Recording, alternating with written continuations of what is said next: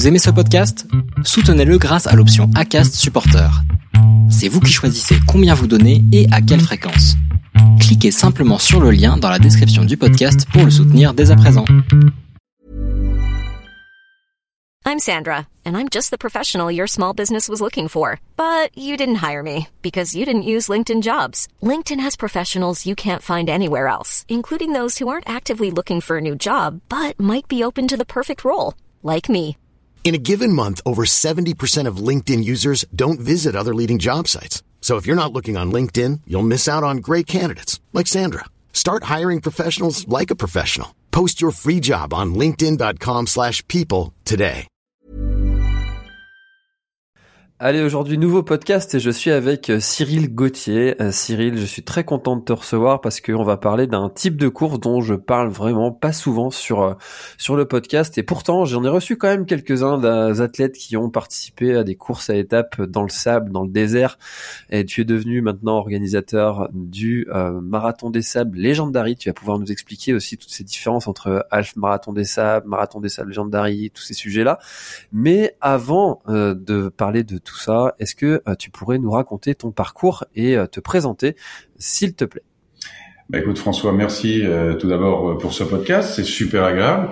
Et puis effectivement, il faut que tu corriges ça parce qu'il faut effectivement parler du marathon des sables au sens global, parce qu'il y a énormément de choses à en dire. Donc, pour répondre à ta première question dans la présentation, pour faire vraiment un récapitulatif, moi j'ai commencé, j'ai découvert le marathon des sables en 2009 comme courage. Euh, j'avais un petit passé d'ultra trailer. Alors attention, un coureur véritablement de peloton. J'ai suivi euh, le cursus habituel, d'abord un semi-marathon, puis quelques marathons, me rendant compte que je serais jamais un marathonien en dessous des trois heures, ce qui m'a vraiment fait mal au cœur, mais physiologiquement, apparemment, les séances de fractionné n'y changeraient rien. Je me suis intéressé au format du trail, puis de l'ultra trail. Et puis, ben, après avoir fait quelques diagonales des fous, quelques ultras un peu partout, euh, je me suis intéressé à ce marathon des sables dont on me disait que c'était une course euh, extraordinaire. Je trouvais surtout qu'elle était très chère, mais j'ai quand même décidé de la faire en 2009. Alors année un peu spéciale, hein, c'est vraiment pas dû à ma, participation, mais c'est la seule année où il y a eu euh, des trompes d'eau qui ont débarqué dans le désert, donc l'édition a été un peu adaptée parce que là c'était vraiment terrible il y avait euh, le bivouac avait été inondé, donc euh, les deux premières étapes euh, avaient été annulées, puis remplacées par une très grande étape de 91 km.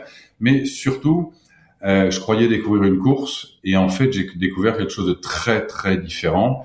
j'ai découvert le bivouac, la, la vie très différente dans le monde de l'ultra trail que je connaissais, qui pour moi était surtout un challenge par rapport à moi-même.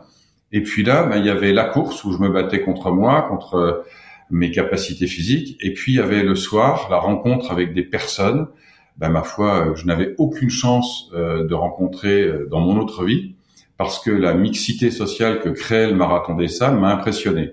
Tu te retrouves dans une tente de huit personnes, euh, tu connais pas les sept autres, et puis bah, tu te rends compte que tu peux être, ton voisin peut être un coureur élite, euh, celui qui est euh, à ta gauche, euh, il en est à sa première course, hein. et tout ce mélange avec des métiers différents dont tout le monde se fout m'a charmé parce que j'ai eu vraiment l'impression de passer un moment hors du temps. Et puis j'ai découvert le désert. J'avais jamais mis les pieds dans le désert, et j'ai découvert ce fameux effet désert que j'avais lu chez quelques grands auteurs et j'avais véritablement pas compris ce qui les avait vraiment marqués à ce point. Et là, je l'ai découvert. Donc je suis véritablement tombé amoureux de cette course. Euh, j'étais à l'époque, j'avais, je travaillais dans une dans, une entreprise dans, le groupe que je dirige qui faisait des, qui fabriquait des objets promotionnels pour différents grands groupes de l'agroalimentaire. Et quand je suis allé à la fin de la course avec ma médaille, je rêvais d'avoir un t-shirt, un sweatshirt, un marathon des sables. Et j'ai pas trouvé du tout, du tout euh, ce que je voulais. J'ai trouvé ça horrible.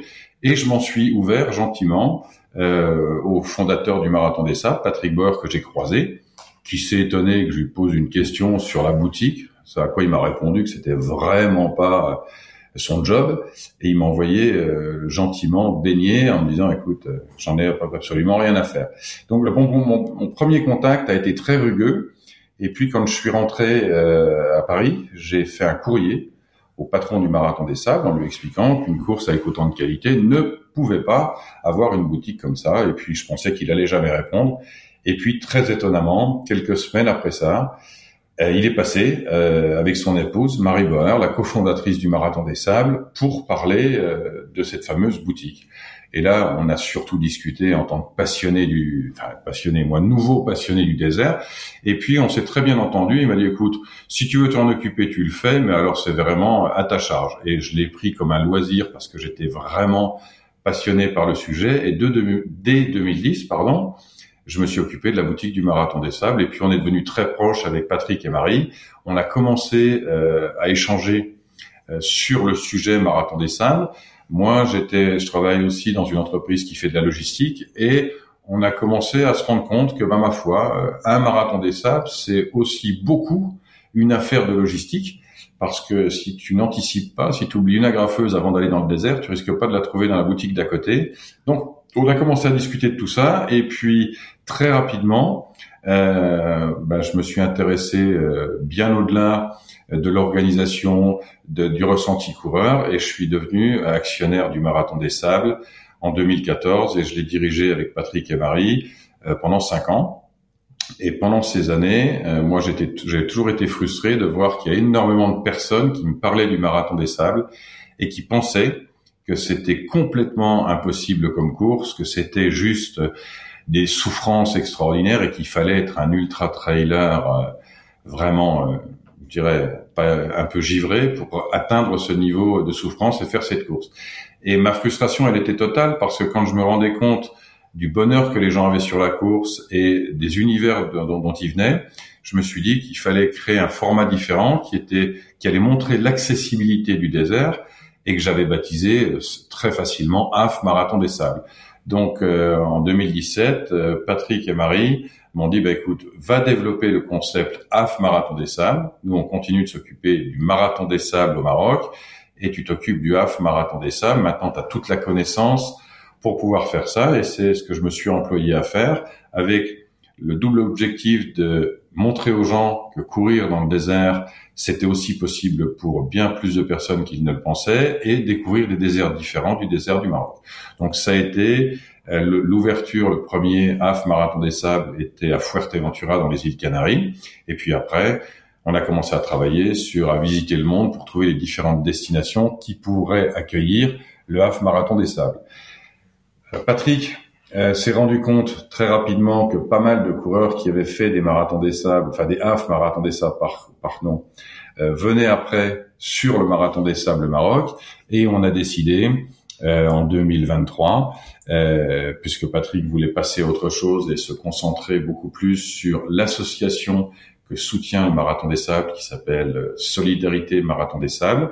Donc, il voulait se destiner à ça. Il avait fait 37 éditions. Euh, il a pensé que, ma foi, j'avais assez de connaissances et de savoir-faire pour reprendre l'ensemble de l'organisation, c'est-à-dire Marathon des Sables Maroc et les AF Marathon des Sables. Et suite à ça, on a décidé aussi, pour être un peu clair quand on, quand on échange sur le sujet, de transformer le nom AF Marathon des Sables en Marathon des Sables avec le nom du pays et le Marathon des Sables Maroc, qui avait été baptisé par Patrick de Legendary Marathon des Sables, garde son nom Legendary pour faire la différence par rapport euh, au AF Marathon des Sables, qui, je le rappelle, euh, est un format sur 120 km, trois étapes, mais dans ces 120 km, tu peux faire le choix de ne faire que 70 ou 100 km. Donc je ne sais pas si ma présentation a été un peu longue, mais je l'ai mélangé au milieu de l'historique des dernières années, euh, marathon des sables, half marathon des sables. Ouais, alors c'est effectivement c'était euh, c'était hyper complet et du coup j'ai euh, j'ai eu pas mal de je me suis noté quelques petites euh, questions pour rebondir. tu parles de, de l'effet désert. alors j'ai personnellement jamais été dans le désert. J'étais une fois au Maroc sur la, la, la, ville de, de Fès, mmh. mais mais je connais pas du tout ce, ce milieu-là. Est-ce que tu peux tu peux nous en parler Qu'est-ce que c'est que cet effet désert? Alors, alors t'en parler, je peux, j'en parlerai beaucoup moins bien euh, que Saint-Exupéry, hein, parce qu'un des, des, livres les plus vendus dans le monde, c'est quand même Le Petit Prince.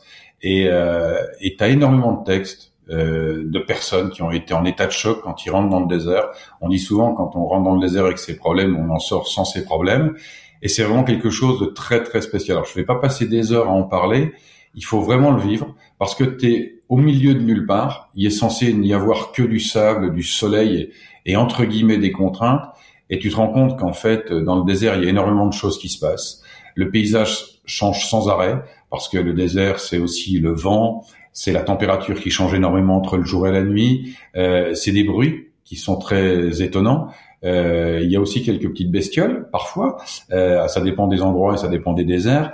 Mais tu te retrouves dans un milieu et je pourrais pas. Alors, il faudrait interroger, je pense, des professionnels du cerveau euh, qui nous expliqueraient peut-être beaucoup mieux pourquoi tu as cet effet euh, de milieu infini dans lequel tu te retrouves à penser, à réfléchir, à être, à être différent. Et en fait, tu as cette sensation étonnante de sortir de ta coquille alors, je, je pense que on est tous euh, paramétrés euh, dans nos, dans nos, sociétés pour, euh, on va se dire, se faire une cuirasse pour devenir quelqu'un avec nos filtres sociaux.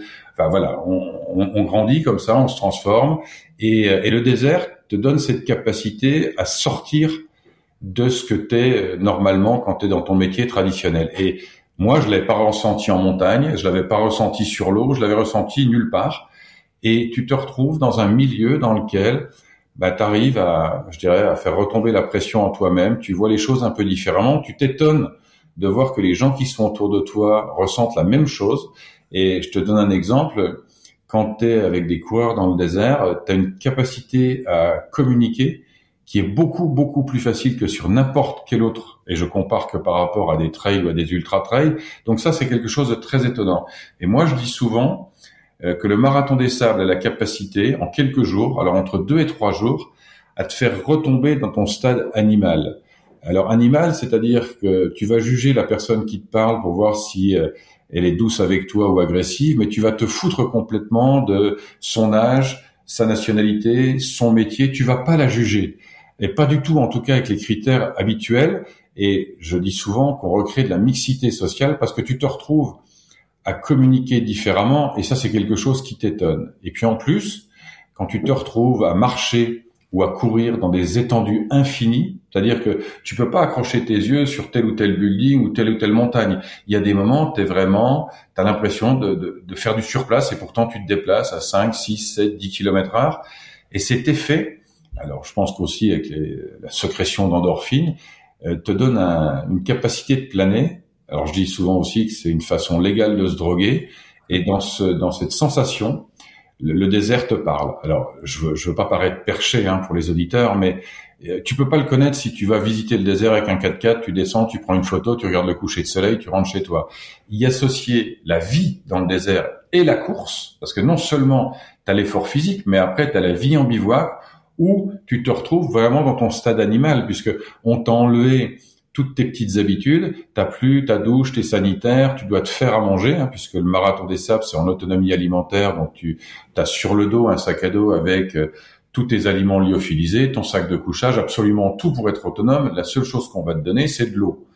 Et, et cette eau, d'ailleurs, on va pas te la donner fraîche, on va te la donner, dans le meilleur des cas, à température acceptable, et très souvent, comme le désert est chaud, elle va être euh, tiède ou chaude.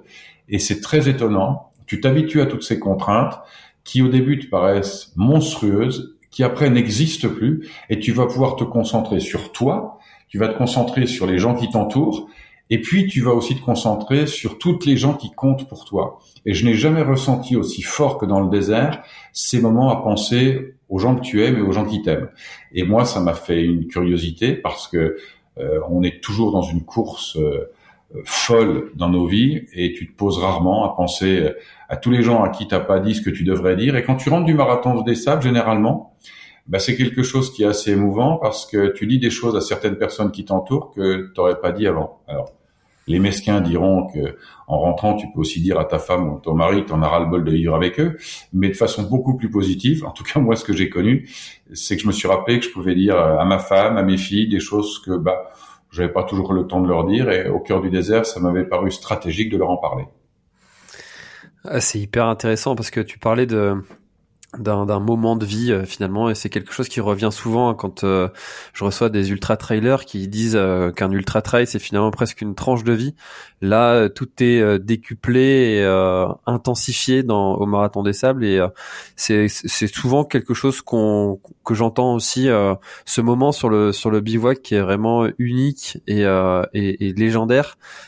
Tu parlais aussi d'accessibilité qui quelque chose qui fait peur. Alors c'est vrai que le marathon des sables, ça a été identifié pendant longtemps comme étant euh, l'une, voire même la course la plus dure au monde. Euh, c'est peut-être aussi euh, cette image qui a fait que cet événement est classé comme étant très difficile. Alors évidemment, il est difficile, ça reste une, belle distance hein, de, de 250 km à faire en 6 jours. pourtant, les barrières horaires sont quand même assez souples.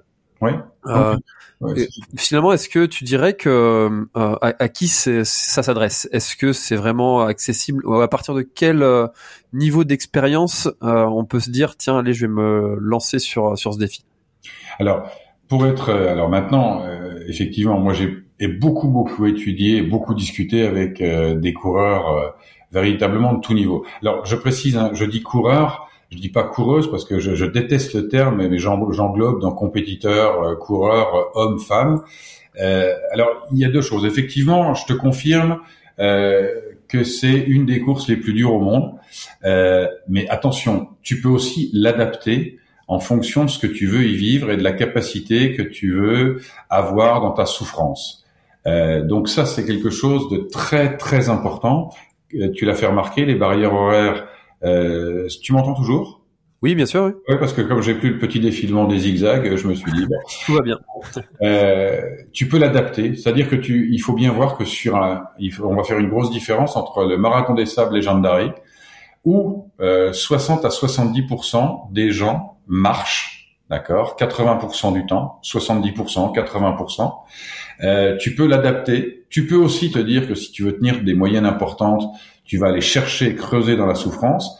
Et puis la répétition, elle fait très très mal. C'est-à-dire que tu peux t'économiser. Moi, quand je l'ai couru en 2009, je vais être très honnête, la première étape, j'avais tellement peur de l'effet désert et là, je parle pas mentalement de ce que j'allais y découvrir, mais sur mon corps, j'aime pas la chaleur, j'aime pas le soleil. J'avais fait que des marathons et des semi-marathons, et j'étais un marathonien qui tournait entre 3h30 et 3h45. Hein, donc, je, je parle pas euh, de ceux que j'admire en dessous des, de la barre des 3 heures. Et j'admire aussi d'ailleurs ceux qui sont au-dessus de 5 heures parce que ils, ils font œuvre de courage. Et, et justement, ces gens-là m'ont toujours intéressé parce que on les retrouve aujourd'hui dans les, euh, les HMDS qui deviennent Marathon des Sables, mais tu peux vraiment t'adapter. La communication euh, est très facile sur le côté euh, c'est un enfer, les forçats du désert, parce qu'il suffit de regarder l'état des pieds ou l'état d'épuisement de certains concurrents. Simplement, ils sont venus chercher ça, et puis en a d'autres beaucoup plus frais qui adaptent la distance et qui le vivent plus comme un voyage initiatique avec la course à pied comme dénominateur commun, mais qui arrivent à le vivre très bien et qui finissent normalement. Donc, à la question à qui c'est ouvert, ben, le HAF Marathon des Sables, donc qui maintenant s'appelle Marathon des Sables, alors Jordanie, euh, évidemment Maroc, puisqu'il y a, il y a une session au mois d'octobre au Maroc sur la formule 120 km, et en avril la formule Legendary entre 230 et 250 km. La plupart du temps, on retrouve sur le format 120 km euh, des personnes qui ne connaissent que le semi-marathon ou le marathon, qui ont très peu d'expérience en trail ou en ultra-trail et qui se lancent dans une aventure et qui vont se découvrir eux-mêmes, qui sont persuadés qu'ils vont le faire en marchant du début à la fin et qui se rendent compte qu'ils arrivent à alterner course, marche. Il y a des gens qui arrivent en pensant courir et qui se rendent compte qu'entre le sable et le sac à dos, ben, ils vont marcher tout le temps. Euh, donc c'est véritablement euh, une épreuve dans laquelle tu retrouves tout type de coureurs, mais il y en a 80% qui n'ont pas d'expérience d'ultra trail. 80%. Donc c'est très important. Sur le Legendary, par contre, euh, as une, euh, la plupart des coureurs ont une expérience costaud. Ils ont fait des grandes classiques. Donc euh, là, on vient de passer la Saint-Élion. Ils ont fait la Saint-Élion. Ils ont fait des courses un peu partout et, et ils ont une vision différente. Et beaucoup viennent quand même là pour performer. Après, tu très régulièrement des groupes japonais, par exemple, tu as 90% des japonais qui viennent pour le faire uniquement en marchant. Donc là, tu as un melting pot qui est, assez intéressant. Tu as dans le top 100 des personnes qui sont vraiment ultra entraînées et qui, qui absorbent 100 à 150 km d'entraînement semaine. Et puis quand tu vas passer la 500e place, bah, tu as des gens qui s'entraînent trois, quatre fois par semaine, qui font du long et qui ont envie d'associer la découverte du désert et la découverte d'un effort qui est redondant et qui chaque jour te demande psychologiquement de t'impliquer un peu plus parce que il y a ton corps, mais il y a surtout ce côté, je viens de faire 7 heures dans une étape, demain il y a 9 heures d'étape, après-demain c'est peut-être 15 heures sur la grande étape, donc psychologiquement c'est assez compliqué, sachant qu'au milieu de tout ça, on ne propose pas un lit, une douche, mais tu as juste une tente avec un tapis au sol sur lequel tu couches. Donc c'est ça qui est engageant, mais c'est aussi ça qui te fait très très plaisir parce que là, tu es obligé de partager avec les autres, tu es obligé de te raccrocher psychologiquement quand tu es dans le dur parfois en communiquant avec d'autres et tu es contraint à sortir de ta coquille. Et ce qui va te faire découvrir une course que tu vas pouvoir faire à ta main, tu peux la transformer en quelque chose de très très dur si tu vas chercher tes limites, ou tu vas aussi pouvoir la faire dans une formule plus découverte de toi-même et de l'espace. Et c'est bien pour ça qu'après, tu peux y revenir avec euh, une vision différente pour essayer d'accroître ta performance parce que tu as beaucoup appris la première fois. Alors, tu, tu parlais des effets justement de, de, de solidarité qui, euh, qui se créent sur, euh, sur, le, sur le bivouac. Euh, mais euh, enfin personnellement, je sais que quand je dors pas bien, euh, je deviens un peu irritable. Euh, il n'y a pas des, des, des moments où ça pète les plombs là sur le au bout de au bout de trois jours à mal dormir et être fatigué physiquement, psychologiquement? Alors écoute, je crois que comme ouais, t'es comme beaucoup de gens. Hein, quand on dort mal, on est vite chiffon. Euh, mais en fait, en fait, c'est très important parce que quand tu dors mal et que ça t'énerve, c'est généralement quand tu es dans ton lit. Mais quand tu es sur un événement et que tu t'es paramétré dans, dans, ta, dans ta formule aventure, tu t'attends pas à ce que ta nuit soit magique. Tu l'as même, tu l'as même imaginé horrible parce que euh, quel que soit ton âge ou ton expérience, on t'explique que tu vas camper, que tu vas la plupart du temps, t'as même pas un bon matelas, enfin un matelas même gonflable, euh, agréable. Donc tu es prêt à passer de mauvaises nuits et tu es souvent surpris de nuits bien meilleures que ce que tu l'as imaginé. Et puis après, euh, c'est toujours pareil. Quand tu as eu une mauvaise nuit, tu te lèves le matin, ouais, tu te dis peut-être pas que c'est le meilleur endroit où tu peux être, mais on te laisse assez peu le temps de réfléchir puisque tu te retrouves dans un sas de départ et tu as 38 ou 40 ou 80 kilomètres à faire. Donc si tu veux, euh, ton cerveau n'a pas le temps euh, de t'ennuyer beaucoup. Et très souvent, quand tu te lèves le matin, tu rêves d'une seule chose, c'est d'aller courir. Alors parfois pour te réchauffer, parfois pour passer dans un autre mode. Et moi j'ai vu beaucoup de gens qui t'expliquent qui toute l'année ont des problèmes de sommeil, qui dorment mais vraiment comme des loirs dans le désert. Donc euh, c'est pas du tout quelque chose qui est qui est inquiétant. Et je crois de mémoire qu'on n'a jamais eu sur les différents bivouacs, donc on parle de 37 éditions au Maroc, d'une douzaine sur les HMDS. On n'a jamais eu le matin des pétages de plomb généralisés avec des gens de mauvaise humeur, parce que déjà, tu te lèves, tu rentres dans ton trip, tu dois faire chauffer ton eau au milieu du désert, tu dois faire ton petit déjeuner, il fait nuit, euh, tu es, vraiment dans une ambiance où, où, tu rentres dans un autre univers, et là, ton cerveau, il a plus la main. Il te dit plus, bah tiens, tu vas être, euh, tu vas être désagréable parce que ton café est pas assez chaud, pas assez machin, ou j'ai pas mes tartines. Tu es vraiment dans un paramétrage complètement différent. Tu le ferais seul, tu pourrais peut-être être très énervé, mais comme là, tu as euh, entre 200, 500 ou 1000 personnes avec toi, ça change véritablement. Et puis, ça plaisante le matin. Et puis, quand tu vois les coureurs dans les sas de départ qui euh, ont envie de danser, qui ont envie d'en découdre avec le désert, tu te dis, waouh, et c'est souvent moi ce que je dis, je dis mais on doit pas faire des étapes assez costauds. Vous avez l'air tous en top forme et avoir envie d'en découdre. Et ça, c'est vrai. Et ça marche comme ça. Et tu, tu te paramètres pour justement vivre ton aventure jusqu'au bout et t'es pas de mauvaise humeur ou, très rarement. Ouais, c'est ça, c'est le pouvoir du, euh, du conditionnement. On parlait, tu parlais de la Saint-Élion, euh, c'est comme les coureurs qui font la Lyon-Saint-Élion. Tu, tu, pourrais te dire, mais tu arrives là-bas et tu te poses, enfin, tu peux t'arrêter trois, trois heures parce qu'il faut qu'ils attendent le nouveau départ. en fait, mais en fait, psychologiquement, tu es conditionné à devoir repartir. Donc, il y a quelque chose qui ne s'arrête finalement pas dans ton dans ton corps. Et euh, si, si on te disait bon bah voilà maintenant faut que quand tu fais juste la Saint-Élion si tu arrives à Lyon on te dit faut que tu repartes et que t'étais pas prévu ce serait beaucoup plus dur que euh, si tu avais déjà prévu de le faire quoi.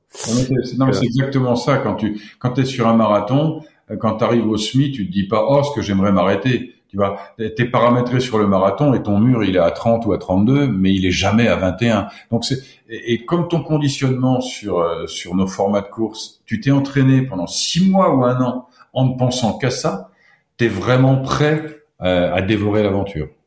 Hmm. Et tu, tu, parlais aussi de du prix du dossard, euh, qui, qui est, euh, tu disais hein, que la première fois quand tu l'as fait, euh, c'est un, billet quand même. Ah oui, ah non non, moi moi ça me paraissait complètement illogique et j'étais le premier à, à, crier à crier à l'horreur totale. Alors euh, c'est une, chose qui est simple. Hein. Il, y a, il y a des gens qui disent ouais non c'est hors de prix, c'est n'importe quoi. Par contre, essaie de trouver sur des blogs des coureurs qui l'ont fait et qui t'expliquent que c'est hors de prix, c'est quasi introuvable. C'est-à-dire que tu as du mal à imaginer, si tu veux mettre un coureur dans de très bonnes conditions de course, et dans de très bonnes conditions, je mettrai en numéro un la sécurité. Si tu veux le mettre dans des bonnes conditions de sécurité, tu as besoin d'une débauche de personnel, d'outils, de communication, d'outils d'intervention, euh, pour que tout se passe bien. Donc, le marathon des sables est quelque chose à mettre en place euh, qui coûte une petite fortune au milieu des déserts, puisque on est vraiment perdu, t'es pas euh, à cinq minutes d'un village, donc c'est véritablement pas simple. Donc il y a un coût de production qui est très important. Quand tu es sur la course, tu le comprends en instantané. Quand tu es à l'extérieur derrière ton ordinateur et que tu dis attends, pour faire un marathon des sables en 2024, c'est 3950 euros avec l'avion, d'accord, ou 3450 ou 3500 sans l'avion pour le Legendary. Et pour un marathon des sables euh, sur euh, que ce soit la Jordanie, euh, que ce soit l'Égypte, que ce soit le, Pérou, la Namibie, la Cappadoce, tu vas être sur dans des budgets entre 1800 et 3000 euros. Enfin, sauf la Namibie qui est un peu plus élevée parce que là, on parle d'un marathon des sables avec en plus une visite euh, de, de, la réserve animalière d'Etosha. Donc c'est grosso modo un voyage de noces. Hein. Donc là, on est un peu hors norme mais c'est des, des, courses sur lesquelles il va y avoir 150 à 200 coureurs, à la différence des autres destinations, ou sur un marathon des sables Maroc au mois d'octobre, tu vas avoir 500-600 coureurs. Euh, tu vas être sur des budgets entre ouais, entre 1000, 1800 et 2500 euros euh, maximum. Mais c'est vrai que tu le comprends une fois que tu es dedans. Parfois, tu as beaucoup de mal, à, beaucoup de mal à l'intégrer, euh, sauf quand euh, tu lis les blogs et que tu comprends un peu mieux. Mais c'est vrai que moi, ça a été un des premiers effets. C'était ouais, ils sont gentils, mais et en plus de ça, j'ai envie de te dire, tu dois emporter euh, ta bouffe lyophilisée, donc en plus, ils nourrissent même pas. Donc tu te dis, ouais, quand même. Alors après, effectivement, tu le comprends beaucoup mieux, et je te dis, très difficile de trouver des gens qui l'ont couru, qui te disent, ah ouais, je trouve là vraiment euh, que c'est n'importe quoi. Quand j'ai vu ces prix-là, moi je me suis dit, euh, c'est un petit peu finalement comme euh, sur les formats 4L Trophy où euh, tu vas aller chercher des partenaires, parler de ton aventure, la médiatiser un petit peu aussi, la faire aussi peut-être parfois pour une cause. c'est c'est le cas de beaucoup de participants ou ça c'est quelque chose qui existe que dans mon dans mon imaginaire? Non non non non non non c'est pas c'est pas dans ton imaginaire non non non c'est pas, pas du tout. Il y a énormément de personnes qui trouvent des supports. Alors euh, et pas. Euh, il faut imaginer. Hein, c'est moi j'ai vu des personnes qui avaient un partenaire qui leur apportait 300 euros, un autre 400 et qui arrivent à constituer la quasi-totalité. Euh, il y a des entreprises aussi qui participent énormément parce qu'elles se sont rendues compte que ça crée de la cohésion. Alors aussi bien des entreprises qui euh, envoient quelques-uns de leurs leurs membres de leur personnel qui se retrouvent avec des ça, c'est, je trouve ça super intéressant, avec aussi bien des gens ici du milieu ouvrier que du milieu cadre. Et là, quand tu les mets dans le désert, il y a justement plus du tout de différence. Donc, il y a énormément de gens euh, qui arrivent à trouver des moyens de le financer. Il y, a, il y, a, énormément de gens qui le font aussi en supportant, en supportant des associations et en ramenant de l'argent sur des associations et en expliquant l'aventure. Parce que, à la différence d'un ultra qui va, qui va durer un jour, une nuit, Là, c'est une vraie semaine d'aventure. Donc, tu as énormément de choses à raconter. Tu as énormément de personnes qui viennent pour des choses différentes, euh, chercher des choses différentes. Alors, ça peut être euh, la cohésion dans une équipe. Euh, tu as énormément de gens aussi qui ont subi des maladies euh, particulièrement traumatisantes et qui viennent se vider de leurs problèmes. Je te l'ai dit au début de notre entretien, on dit souvent que le désert, tu viens avec tes problèmes, tu repars sans. Euh, ça peut paraître un lieu commun, c'est pourtant tellement vrai, tellement puissant. Moi, je suis toujours étonné de voir quand on fait nos enquêtes de satisfaction, de voir le nombre de personnes cabossées euh, qui viennent dans le désert parce qu'elles ont entendu dire que ça pourrait leur faire un bien fou. Et ça marche. Donc, t'as, euh, alors je te parle pas de, des ruptures, des gens qui ont vécu des ruptures amoureuses, qui ont vécu des maladies longues, qui le font par rapport à quelqu'un autour d'elles qui ont des maladies, parce que ce moment est tellement puissant euh, avec toi-même que tu vas en ressortir une énergie. Alors énergie que tu vas pouvoir utiliser pour toi-même, mais énergie que tu vas pouvoir aussi donner aux autres. Et quand tu reviens gonflé à bloc, parce que crois-moi que quand tu as la médaille du marathon des sables autour du cou, euh, alors moi je le dis, mais je t'engage à demander à n'importe quel coureur qui a passé l'arche d'arrivée, je rappelle qu'on a quand même un taux euh, de pleurs de bonheur à plus de 80% sur la ligne d'arrivée. Tu as une énergie que tu as cumulée de dingue, et ben ça fait un bien fou quand tu rentres de le donner à ton mari, à tes enfants, à tes proches. Euh, et même si eux sont un peu dans le dur, tu vas leur apporter énormément. Alors parfois ils peuvent peut-être te trouver un peu chiant parce que tu parles un peu beaucoup du désert, des gens que tu as rencontrés, euh, des amis que tu t'es fait. Et tu sais, c'est c'est pas ces amis que tu gardes quand tu as fait une semaine dans un club et après tu te parles plus. Moi, euh, je prends toujours cet exemple. Évidemment, c'est facile, c'est le mien. quand j'étais dans ma tente en 2009, j'ai rencontré deux personnes que je ne connaissais pas avant, qui sont devenues mes amis sur le marathon des sables, qui avaient des temps de course qui n'avaient rien à voir avec les miens. Hein.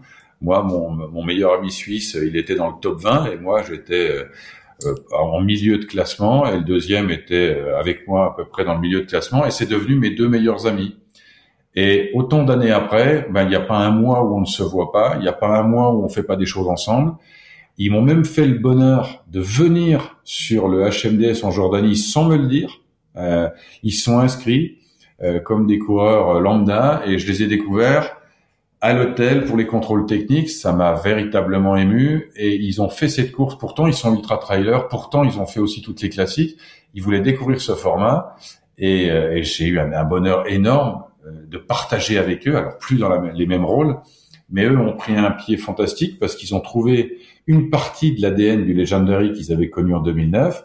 Là, ils ont connu sur une distance plus courte euh, un plaisir décuplé parce qu'ils n'avaient pas de crainte par rapport à leur forme physique et ils ont partagé et là ils sont réinscrits sur d'autres éditions. Donc euh, c'est quelque chose d'assez euh, d'assez fort, d'assez puissant et, et moi ça me fait un plaisir de dingue de voir que ça marche à tous les coups. C'est un petit peu comme un pèlerinage à Saint-Jacques-de-Compostelle, euh, comme tu le dis. Mais, tu dis ça, mais tu as raison. Il y a énormément de personnes euh, qui euh, qui ont fait Saint-Jacques. Tu sais, les grands classiques, c'est les gens qui ont fait Saint-Jacques, qui ont fait le GR20.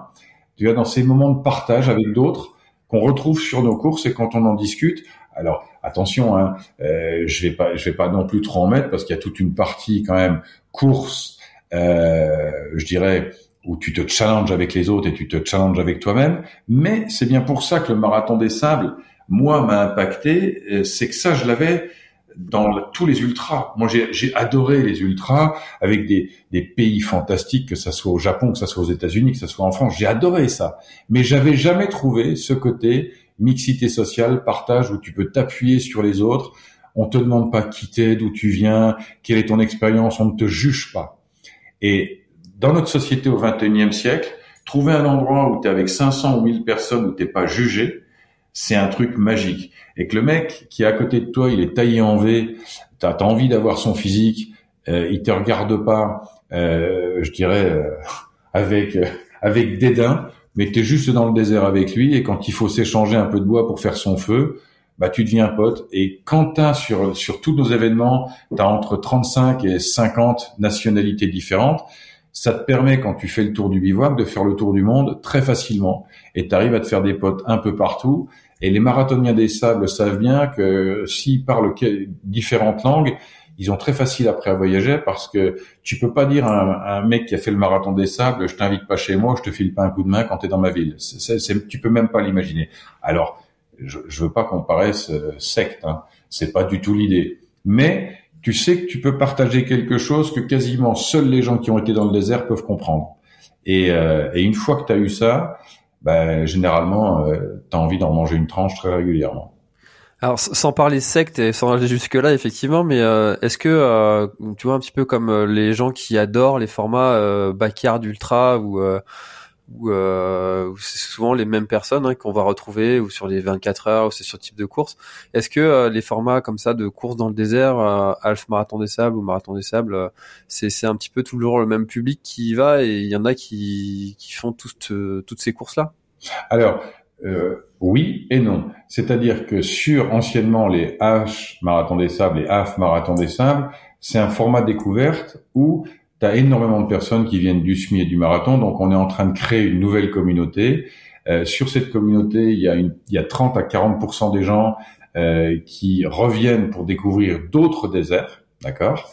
Euh, Et puis euh, sur la partie Legendary, qui est beaucoup plus impliquante physiquement, tu as un taux de reconduction qui est moindre, c'est-à-dire que les gens le font et il va falloir 2, 3, 4 ou 5 ans euh, pour revenir sur un Legendary et alors, souvent, les gens me disent non, c'est pas ma forme, mais il faut que je refasse mon capital pour pouvoir redépenser de l'argent. Mais, euh, mais sur les formats euh, de 70 à 120 km, tu as un renouvellement quasi permanent. On a en moyenne euh, 20% de personnes qui reviennent très régulièrement, mais qui en amènent d'autres. Donc c'est vraiment, on n'a pas toujours les mêmes personnes, loin s'en faut. Et on a même maintenant des gens qui ont fait le Legendary, qui viennent sur les marathons des sables 120 km pour le faire découvrir euh, à leur mari, à leur femme, à leurs enfants, parce que sur ce format euh, marathon des sables 120, euh, tu vas avoir, il y a une physionomie qu'on n'avait pas sur le Legendary où tu as vraiment, tu fais une course en couple, en famille. On a même réussi, là, c'est en Jordanie, je crois, parce que je mélange les éditions, à avoir Paulette, 80 ans, sa fille, une soixantaine d'années, son petit-fils, 35 ans, euh, alors ils courent pas ensemble, mais ils viennent sur le même événement. Donc tu vis ça en famille. Et la pauvre Paulette, il lui avait quand même offert ça pour ses 80 ans. Et elle a adoré le concept. Et quand elle est arrivée euh, sur une étape, moi je l'avais accompagnée sur le dernier kilomètre. Enfin, il y a les trois quarts du bivouac qui s'est déplacé sur la ligne d'arrivée pour l'accueillir. Ça a été un moment de dingue. Et euh, elle a adoré ça. Donc sur la formule anciennement HMDS. Donc, euh, je le répète pour parce que parfois c'est simplissime pour nous, mais ça l'est un peu moins euh, pour le public. Euh, on, on, parle d'une formule 120 km, mais en fait, tout le monde fait la même première étape, d'une vingtaine, 25, 28 km, et après il y a une grande étape. Et sur cette grande étape, qui fait 60 km généralement aux alentours, tu as une option où tu peux ne faire que 20 ou 40 ou 60. Et la dernière étape est commune à tout le monde. Ce qui veut dire que sur ta tes distances globales sur tes trois étapes, tu vas osciller entre un 70 km, un 100 ou un 120. Mais ça te permet aussi de ne pas te mettre la pression parce qu'à la fin de la première étape, à peu près 80% des gens qui sont là se disent "Oh mon dieu, j'aurais jamais imaginé que c'était aussi dur. Je voulais faire 120, je vais peut-être faire 100." Ils oublient que leur corps va se régénérer dans la nuit et le lendemain par contre, psychologiquement, ils peuvent se dire "Maintenant finalement, je pars pour 20 même si j'avais prévu 40." Et avant la bifurcation, ils se disent non, je vais quand même aller à 40. Et étonnamment, on se rend compte que beaucoup de gens qui sont inscrits sur le 100 km finissent à par faire 120. Mais si, par exemple, tu rencontres un problème physique, tu as une tendinite ou quoi que ce soit, au lieu d'être le classique abandon euh, des courses ultra, eh ben, tu vas adapter ton format de course et tu vas baisser. Ben, tu étais sur le 120, ben, tu vas peut-être faire le 70, mais tu seras pas abandon. Et quand on a commencé à vivre ça de l'intérieur sur nos différentes éditions, on a même proposé à nos coureurs, et c'est la proposition qui existe aujourd'hui, en disant quand tu fais un marathon des sables, donc hors marathon des sables Legendary, si tu abandonnes pour une raison quelle qu'elle soit, tu es réinvité gratuitement l'année suivante. Ça veut dire que on n'a absolument pas peur euh, des gens qui abandonnent. On sait qu'il y en aura très peu. On sait qu'on est là pour les soutenir. C'est pour ça qu'on a un staff pléthorique. Alors les, les, gens du staff, on les appelle les gilets bleus parce qu'ils ont des gilets bleus. C'est assez simple. Et euh, les docs ont des gilets orange, d'accord? Donc on travaille, comme tu le sais, avec Doc Ever sur toutes nos éditions, et on est là pour soutenir les concurrents et les amener justement à réaliser leurs courses avec leur façon de faire. Mais nous, on est vraiment là pour les accompagner. Et très souvent, tu as des gilets bleus ou des gilets oranges qui vont pas hésiter à faire quelques, quelques kilomètres avec les concurrents pour essayer de les accompagner. Et, et, je le cite parce que je pense que ça nous arrivera plus jamais. On vient de finir là euh, le HMDS qui s'appelait encore HMDS en Jordanie. Il y avait 410 coureurs au départ, je crois, ou 406, et il y en a eu 406 à l'arrivée. Pour la première fois sur une course d'ultra, on a eu zéro abandon.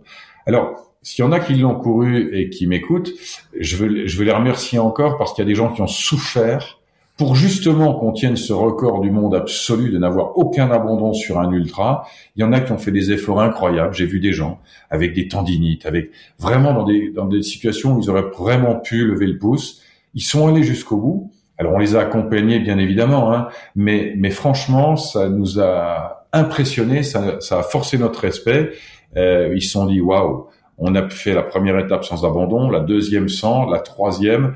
Euh, il y en a qui sont partis en mauvais état, mais tout le monde est arrivé au bout. Donc c'est aussi ça, le marathon des sables, c'est réussir à accompagner les gens qui ont voulu se fixer un défi et, vraiment être de leur côté. Parce que euh, tu sais, quand tu t'inscris sur ce genre de course, ton aventure, elle commence dès l'inscription. Hein. Dès l'inscription, tous les gens autour de toi vont te dire non mais attends, aller courir dans le désert avec un sac à dos, avec de la chaleur. Mais qu'est-ce que mais c'est vraiment con. Il y a des tas de courses qui existent avec moins de contraintes. Et toutes ces contraintes, ben, il faut avoir un côté quand même très leader et très très aventurier pour pouvoir l'accepter, le vivre. Euh, parce que crois-moi que les 6, 7, 8 mois avant la compétition, même dans ton entourage proche, tu as beaucoup de gens qui t'expliquent que tu es vraiment euh, vraiment con. Et en plus de ça, tu payes pour ça. Tu vois, t'es même pas, on t'a pas donné de l'argent pour le faire. Donc, euh, tu es un aventurier, tu dois accepter ce qu'on t'impose euh, comme contrainte autour de toi. Tu dois en plus t'entraîner. Donc, ouais, c'est, je, je trouve ultra euh, respectueux de dire euh, aux coureurs qui nous rejoignent, euh, ouais, vous êtes vraiment très costaud psychologiquement de vous impliquer autant. C'est assez chouette. En tant qu'organisateur, c'est une vraie fierté. Les gens sont pas là par hasard. C'est vrai que les gens vont aussi projeter leur propre peur sur sur nous et pour pour souvent pour notre bien, hein, mais ils vont ils vont avoir ce, ce réflexe de de d'émettre des craintes qui vont faire vont freiner certains. Euh, et finalement, il y a que, que les meilleurs qui restent jusqu'au bout, le, ceux qui ont une force de caractère euh, la plus importante. Euh, J'aimerais qu'on qu'on parle un petit peu de, euh, bah, de cette annulation hein, que vous avez dû euh, subir récemment sur sur l'édition qui était prévue en Égypte, donc qui était reportée, pas annulée. comment ça s'est passé concrètement dans, dans l'équipe d'organisation? Comment vous l'avez vécu? Alors je vais être honnête avec toi, on l'a super mal vécu parce que on s'est imposé à nous-mêmes une décision qu'on n'avait pas envie de prendre, mais euh, ça s'est fait tellement logiquement, mais c'est une telle, euh, je dirais, c'est un tel choc. Alors pour, pour reprendre dans l'ordre, si tu veux, quand quand la, la, la guerre est intervenue entre euh, le Hamas et Israël, euh, on avait deux éditions euh, qui arrivaient du HMDS, une en Jordanie, une en Égypte. Donc on s'est immédiatement dit ah attention, on est véritablement collé à la zone de conflit. Donc on a immédiatement demandé à nos équipes locales euh, ce qu'ils en pensaient. On a immédiatement, comme on le fait sur toutes nos courses, demandé aux différents gouvernements avec lesquels on est en relation comment ça se passe, quels sont euh, quelle est votre idée, quelle est votre impression, quelles sont les conditions de sécurité, et on s'est fixé euh, dès le début de, bah, après le 7 octobre, on s'est fixé des réunions quotidiennes avec euh, l'Égypte et la Jordanie tous les jours avec nos équipes, plus le ministère de l'Intérieur de chacun des pays, des représentants et ainsi de suite. La Jordanie nous a donné toutes les informations comme quoi, oui, ils avaient des manifestations, comme on en avait à Paris ou à Lyon ou à Marseille, mais rien n'était inquiétant. Nos équipes locales étaient très rassurantes. Il y avait une vraie tension parce que beaucoup de gens se posaient des questions. Nous, on a décidé de dire à nos coureurs, il y avait 650 inscrits sur la Jordanie, attention, c'est pas parce que vous avez payé que vous êtes contraint de venir.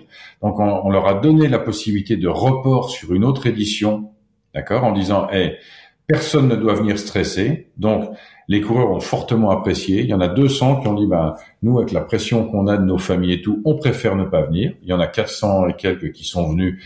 Et la course s'est fantastiquement bien passée. Fantastiquement, c'est-à-dire qu'on n'a pas vu de différence entre l'édition 2023 et l'édition de 2022 en termes de sécurité. Et en parallèle de ça, on a fait le même travail avec l'Égypte, où tout semblait se dérouler comme il faut, puisque nos, nos, nos plans d'itinéraire avaient été validés quelques mois avant. On avait des réunions normal. Et le lundi, donc le lundi, une semaine avant l'événement, les coureurs devaient arriver entre le vendredi et le samedi de cette même semaine, on a eu une réunion euh, avec les avec les, les, officiels plus nos équipes. Et puis là, on nous a expliqué, ben oui, mais que on était, ils étaient contents pour nous avec la Jordanie, ça avait été un sublime événement, mais que pour eux, ils pensaient qu'il fallait mettre le bivouac près du village, d'un village. On a dit ok, mais c'est quand même pas du tout notre façon de fonctionner, puisqu'on a mis un bivouac en plein milieu du désert. Euh, et pour le coup, tous nos itinéraires sont étudiés à partir de là, donc c'était contraignant, mais on a écouté. Et oui, mais vous comprenez, si jamais on doit intervenir, c'est quand même beaucoup plus pratique. Ok. Euh, et puis après, euh, une personne de l'intérieur, euh, du ministère de l'Intérieur, a dit oui, mais en plus, il faudrait que vous enleviez la course de nuit parce que franchement, si on a à intervenir, c'est pas pratique du tout. Moi, j'ai dit, on a 70% des gens quand même qui arrivent sur la grande étape de nuit. Donc ça, ça fait partie de notre ADN.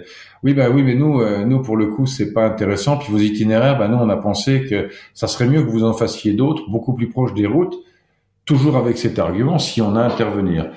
Mais à un moment, on s'est dit, si vous revenez sans arrêt sur si vous avez à intervenir.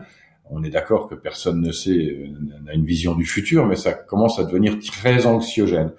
Là, on nous a répondu, mais pas du tout dans ces conditions-là, il n'y a aucun problème et tout. On a fini cette réunion et le lundi, euh, dans la nuit, on a eu une, une réunion très très longue avec euh, nos équipes euh, qui égyptiennes, nos équipes euh, européennes qui étaient déjà sur place et les équipes de Paris et on a commencé à discuter de cette sensation assez désagréable de suspicion. Alors tu vois, tu vois la finesse du terme, de suspicion, de doute, en se disant mais on le sent pas quand même. Ils y sont venus de droite, de gauche. Qu'est-ce qu'on fait? Alors le pays et le ministre l'avait annoncé, était très content de nous accueillir. L'équipe sur place disait non attendez, le bivouac est en train d'être monté, monté, tout notre matériel est arrivé, toutes les chambres d'hôtel sont réservées, tous les bus, tout est prêt puisqu'on est à J-4 il y a même des concurrents qui vont prendre l'avion dans les heures qui viennent, puisque quand euh, là on avait un, un, coureur brésilien, enfin les gens annonçaient leur arrivée, donc euh, on s'est dit ouais, le mieux c'est de faire l'événement, puis on expliquera aux coureurs, ben oui, c'est pas l'ADN du half marathon des sables, on n'est plus au milieu de nulle part, mais proche d'un village, mais on court quand même dans le désert. Et, et puis on s'est dit oui, mais c'est tellement pas nous. Et il y a quand même cette suspicion de risque. Donc on a pris cette décision très désagréable de se dire, OK, est-ce qu'on est capable de l'annoncer? Est-ce qu'on est capable de, perdre, d'avoir une perte sèche en centaines de milliers d'euros On parle à, minima d'un demi-million perdu. Et on s'est dit, oui, mais si on met en comparaison l'argent et la passion qui nous nourrit, on n'a plus aucune légitimité. Donc, oublions la partie argent. Qu'est-ce qu'on ferait si ça coûtait rien? Ok, on le reporterait. Maintenant, euh, ok, ça nous coûte une fortune en tant qu'organisateur parce qu'il n'est pas question de prendre nos coureurs en otage et de leur dire, ben oui, mais bon, euh, on annule et on va garder une partie de votre inscription. Non, on leur a dit, euh, vous serez remboursé à 100% de ce que vous avez payé pour votre inscription et si vous voulez reporter, bien évidemment, vous le pourrez. Donc c'est ce qu'on a fait. On s'est fait mal à nous-mêmes pour être vraiment dans l'éthique qu'on s'est fixée depuis le début, mais ça nous a fait vivre une semaine d'horreur parce que évidemment, on s'est dit, ouais, on pourrait peut-être faire autrement. Aujourd'hui, moi, je suis très content qu'avec mon associé, on ait décidé euh, de le faire, de faire, de faire ce, de, de, générer ce report, même si ça a été fort coûteux. Je pense qu'on a pris une très très bonne décision. Et d'ailleurs, sur les réseaux sociaux, j'ai été super heureux de voir que 95% des coureurs nous félicitaient euh, de pas euh, prendre le risque et de pas les mettre en danger. De la même façon que les coureurs qui étaient en Jordanie nous ont félicité de faire l'édition parce qu'ils avaient une confiance totale entre l'organisation. Donc cette confiance, elle a un prix. Bah, c'est que parfois, il faut pas hésiter euh, à investir ou à perdre beaucoup parce que nous, on se bat pas pour une année, mais pour les 10 ou 15 ans à venir. Alors là, je vais mettre ma casquette euh, d'organisateur euh, pour euh, pouvoir annuler comme ça un événement avec une perte financière aussi importante. Faut quand même avoir un historique et les reins solides. Oui. Ah ben si j'avais pas un métier à côté qui me nourrit, je t'avouerais que j'aurais j'aurais géré les choses différemment. Dire qu'aujourd'hui, effectivement, moi, j'ai la chance de travailler dans ce milieu incroyable, mais j'ai un métier à côté qui me permet de vivre et qui nous permet financièrement avec mon associé de supporter euh, cette folie. Alors cette folie, si tu veux, ça va peut-être simplement ralentir notre plan de développement. Euh, on va peut-être pas ouvrir en 2025 euh, le nombre de déserts qu'on voulait, mais il faut qu'on amortisse ce coup-là. Mais si on était effectivement euh, seul sur cette organisation-là, euh, là on aurait un énorme problème. Le petit avantage qu'on a avec mon associé Olivier, c'est qu'on a fait notre vie professionnelle avant et que d'entrée de jeu, quand on s'est lancé dans le développement des half marathon des sables et euh, la fusion avec le marathon des sables, on est on, là, on s'est transformé en investisseur à moyen et à long terme. Donc, on est préparé à ce genre de choses. Hmm. Ouais, alors euh, je continue avec ma casquette d'organisateur. Ça m'intéresse énormément de savoir comment est-ce que tu fais pour euh, ouvrir un, un, désert. Comment est-ce que ça se passe? Tu vois, tu te dis euh, tiens, allez, on va on va se lancer sur un, un nouveau projet. Euh, comment est-ce que par quelles étapes, grandes étapes, est-ce que tu passes? Ça, ça met combien de temps? Qui tu contactes? C'est quoi tes relations? C'est c'est quoi le enfin, Dis-moi un peu comment est-ce que tu t'y prends. Alors. C'est assez simple, tu ouvres très grand tes oreilles. C'est-à-dire qu'il y a énormément de gens qui vont te parler d'endroits du monde où ils sont allés, où ils ont vécu, ils ont trouvé ça sublime. Donc euh, la, la, première façon, c'est on a des remontées d'infos de coureurs qui te disent tiens à tel endroit je suis allé, c'est magique, tu devrais y aller. Euh, il y a les endroits où tu te dis tiens tiens tiens, euh, c'est assez intéressant parce que je crois que là au cœur du Kazakhstan il y a peut-être une option. Donc et puis tu commences à faire des, des voyages D'accord Donc tu n'as besoin de rien dire à personne, hein. tu prends un billet d'avion, tu vas dans un pays et euh, tu vas découvrir le désert euh, bestialement, comme on va dire n'importe quel touriste. Et si euh, tu as de l'émotion à l'intérieur en disant il te paraît fantastique, là tu commences à te poser des questions différentes. Et là, la technique est toujours la même. Une fois qu'on a isolé l'endroit en disant on pense qu'il y a un potentiel de dingue, potentiel de dingue, c'est pas que ce soit un désert, hein, ce soit un désert qui te permette d'avoir des émotions. Moi, je te donne l'exemple. La première fois euh, pour le Pérou, un jour, j'ai un de mes collaborateurs qui me parle d'un désert au Pérou. Ah, je dis non, désert, tu confonds. Il y a la cordillère des Andes, il y a le désert d'Atacama, mais il n'est pas au Pérou. Il dit non, je te parle pas du Chili, moi je te parle du Pérou. Il y a un désert au bord de l'océan. totalement inconnu. Je regarde sur Google Earth et je vois euh, qu'effectivement euh, il y a un désert. Et là, là le truc incroyable, c'est que je pars au Pérou, je vais visiter ce désert, mais comme n'importe qui. Et là, je découvre un désert qui, quand je suis assis sur une dune, m'émeut et je me dis, waouh, c'est juste sublime, extraordinaire, fantastique. Et là, la démarche est très simple. Une fois que tu as vu ce désert, tu te dis, OK, maintenant, comment je fais pour organiser un événement? Donc là, la technique est toujours la même. C'est se rapprocher des autorités du pays. Donc, dans tous les pays, on fait la même chose. Il y a ceux qui t'accueillent les bras ouverts, il y a ceux qui t'expliquent que ça sera jamais possible. Une fois que tu as mis, as mis en évidence auprès du pays ce que tu pouvais apporter au pays, l'investissement que tu vas faire, parce que économiquement, tu vas arriver, tu vas faire travailler des ressources locales. Derrière ça, tu vas après voir sur le pays quelles sont les personnes que tu vas pouvoir, euh, je dirais, appeler à la rescousse pour t'assister dans l'organisation, parce que pour qu'une course soit efficace dans un pays, il faut avoir des intervenants locaux puissants connaissent le mécanisme du pays. Et là, tu commences à, je dirais, dégrossir la destination. Donc ça, il te faut en moyenne une à deux années. Si tu as vraiment beaucoup de chance, c'est un an, mais en moyenne, il te faut deux ans. Et une fois que tu as fait ça après, alors tu y es retourné euh, quatre, cinq, six fois. Après, tu y vas avec tes équipes euh, vidéo. Premier test, c'est s'ils ont envie de filmer tout le temps, tu as gagné. S'ils filment juste parce que tu leur demandes de filmer, c'est que tu as un problème. Donc là, il faut faire un consensus dans les équipes en disant vous êtes juste bien d'accord. Moi, quand j'ai emmené le premier, le premier de nos, nos, mecs en vidéo, quand il sortait son drone non-stop et qu'il voulait s'arrêter sans arrêt, qu'il trouvait ça fantastique, on savait que c'était gagné parce que pour lui, c'était de la magie. Euh, et puis après, tu, la destination, tu fais tes calculs de tous les coups, tu planifies, euh, tu sais que tu vas euh, naître euh, au break-even, enfin au, à l'équilibre qu'au bout de la deuxième ou la troisième année. Généralement, c'est la troisième année. Et, tu positionnes ça et tu dis bah, maintenant, on va voir si, euh, bah, si le public euh, reçoit la destination comme une destination de rêve et si elle accroche ou si elle accroche pas. Et je sais pas si j'ai été assez clair, mais voilà comment ça se passe dans tous les pays. Et puis après, on rebondit de l'un à l'autre. Et puis on apprend qu'il y a un désert qu'on n'imaginait même pas. Et on va faire un tour. Et donc nous, entre toutes les organisations de course, on passe notre temps à aller dans des tas d'endroits où parfois on arrive, on se dit on a vraiment rien à foutre là. On a perdu cinq jours ou dix jours, mais c'est pas très grave. Ça nous fait rigoler et, euh, et on n'y va jamais seul.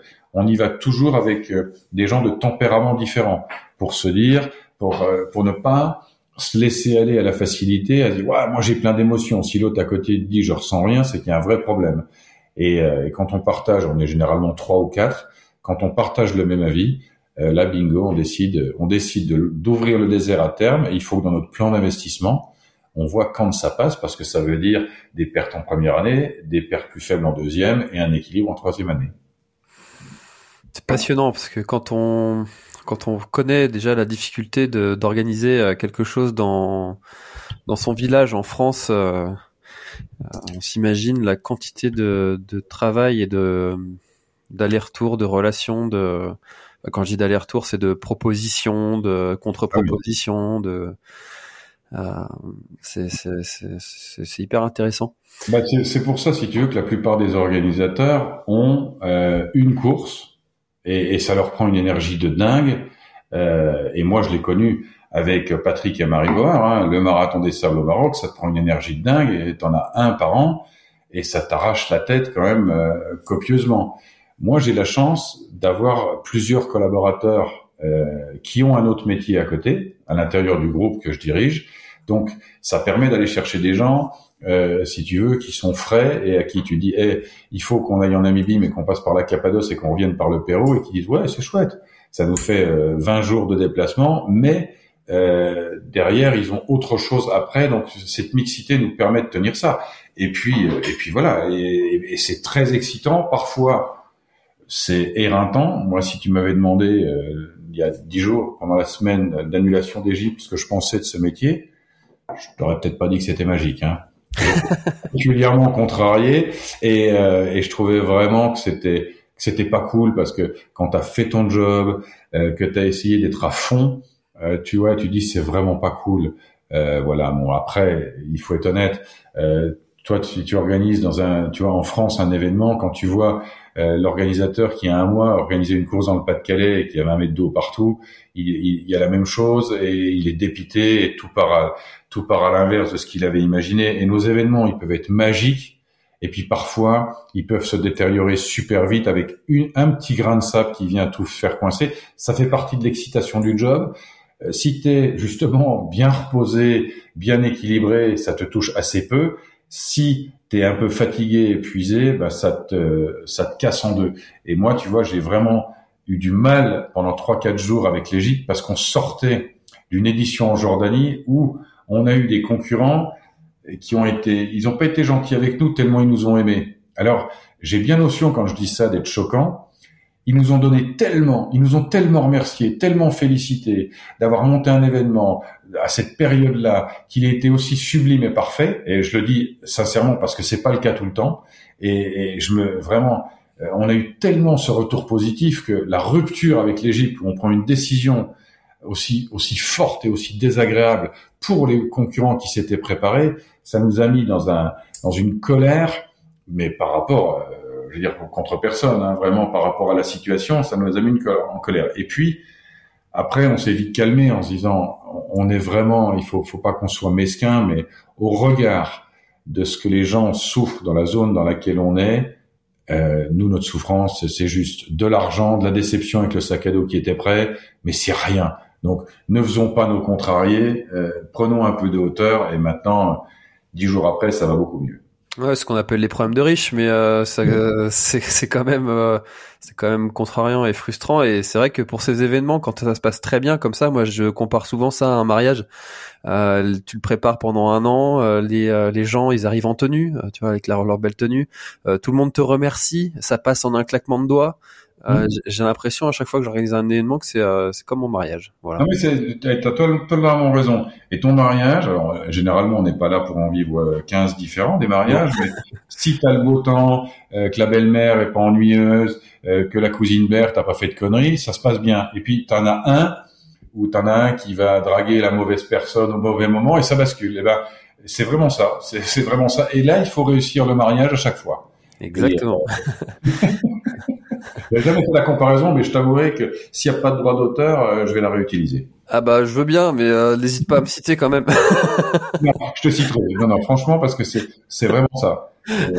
Mais euh, ça a beaucoup plu euh, cette comparaison. À, ce week-end, j'étais avec euh, les, les membres du, du CESO et quand je leur ai fait cette comparaison-là, ils ont bien aimé aussi. Donc je pense qu'on va en faire quelque chose de, de cette comparaison. Je pense, je pense qu'elle est recycler parce que c'est vrai que on, on, est vraiment dans ces mêmes conditions où on met tout, on veut que ce soit parfait, on veut que ça soit au top pour le repas, pour tout. Et un grain de sable et ça bascule. Et alors la, différence par rapport au mariage, c'est que nous, on est vraiment maintenant sur des process quasi industriels où on essaye vraiment de tout disséquer pour enlever euh, au maximum, euh, je dirais les zones, les zones qui peuvent nous, nous, mettre à risque. Mais, mais ça reste, ça reste, tu vois, le marathon, là, le half marathon des sables au Maroc. On a fait une course qui était sublimissime. Et le dernier jour, lors de la dernière étape, on a eu une tempête une tempête de sable qui, pour nous habitués du désert, est pas une tempête énorme. Pour le concurrent qui sait pas ce que c'est qu'une tempête, il pense que c'est la tempête de sa vie. Ça te gâche le plaisir parce que tu t'es pas dans le même état quand tu veux te reposer, quand tu as le sable qui t'arrive dans les yeux, tu trouves ça particulièrement désagréable. Et sur tous nos événements, après l'événement, on fait des enquêtes de satisfaction. On a des taux d'ouverture de 75%, et c'est ce qui nous permet de ne pas euh, nous autocongratuler en disant waouh l'événement était top. Non, voyons ce qu'en pensent les concurrents. Et ben on voit que ben oui la, la tempête a gâché une partie du plaisir et, et que là euh, il faut aussi qu'on soit capable d'expliquer euh, en amont à nos concurrents que s'inscrire à une course aventure, l'aventure n'est pas que de faire les 120 ou les 240 kilomètres. Il y a tout ce qu'il y a autour. Tu t'en parlais pour le sommeil et l'attente, t'as être capable de manger du lyophilisé pendant trois ou six jours, il y a cette eau tiède permanente, il y a ce climat qui peut changer, tu peux te faire cueillir par une tempête, par plein de choses qui vont rendre ta course encore plus difficile. Et euh, on veut qu'il fasse beau dans le désert, mais on veut qu'il fasse pas trop chaud. Quand tu vois en 2022 au Maroc, on est monté à 52 degrés. Et 52 degrés, bah, c'est beaucoup moins agréable que 35. Et quand déjà tu trouves que 35 c'est très chaud, euh, alors, l'avantage, c'est que tu as très chaud à 35 et c'est quand tu es à 52 ou 55, euh, heureusement, c'est pas presque le double.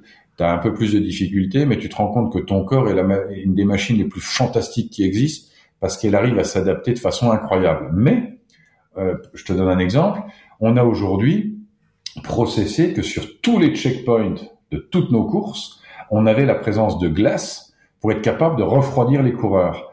Alors ça paraît, oui, ça paraît pas très compliqué quand tu es dans, un, dans une zone civilisée, mais en plein cœur du désert, être capable de conserver de la glace pour proposer du rafraîchissement du corps des coureurs, c'est pas simple du tout. Mais c'est une condition de sécurité parce que grâce à la glace et, euh, le patron des Doc Ever, Patrick Basset, a mis ça en place. C'est quelque chose de super complexe, mais qui nous permet d'avoir un taux d'abandon très faible parce que tu évites les gros coups de chaleur. Alors pas tous, mais tu en évites une, une grande partie. Et cette contrainte, ben, c'est beaucoup d'énergie, c'est là aussi beaucoup d'argent, parce qu'il faut avoir la capacité à produire 5 à 600 kilos de glace tous les jours que tu vas dispatcher sur ton itinéraire. Et dans le désert, rien n'est simple. Mais ça fait partie des contraintes qu'on s'est imposées pour pouvoir proposer aux coureurs un niveau de sécurité et d'agrément, quelles que soient les températures extérieures.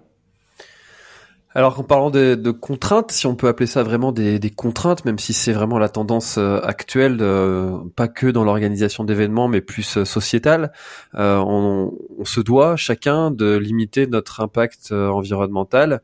comment est-ce que, quels sont les enjeux et comment est-ce que ça se passe concrètement pour essayer d'être le plus clean possible sur ces sujets quand on organise des événements dans le désert? Alors là, si tu veux, pour nous, c'est un, un, point stratégique parce que on est totalement conscient euh, que nos événements euh, ont une trace carbone et bien au-delà de l'événement, c'est surtout le fait d'acheminer des coureurs en avion parce qu'il va être, il est assez compliqué sur nos destinations d'y aller autrement. Alors sur certains, euh, sur certaines destinations, tu peux aller en Cappadoce euh, en train euh, si tu as du temps, tu vas pouvoir le faire. Mais généralement, l'avion est quand même un passage obligé et on est bien conscient euh, que là, euh, c'est quelque chose qu'il va falloir, sur lequel il va falloir trouver des solutions. Alors, plusieurs choses. Prenons le cas du Legendary, du, du, du MDS Legendary au Maroc. On a aujourd'hui euh, fait la première règle pour 2024, c'est de diminuer le nombre d'avions affrétés. Avant, on avait une façon assez simple et qui était juste logique par rapport au XXe siècle, où on se posait pas toutes ces questions. Alors évidemment, On se les posait pas plus que les autres, ça veut pas dire que c'est bien, mais grosso modo, on affrétait 7 ou 8, 7 ou 8 avions, d'accord, des Airbus, dans lesquels on mettait les concurrents, on mettait notre matériel, on envoyait tout ça au sud Maroc, et après on envoyait euh, les coureurs dans le désert.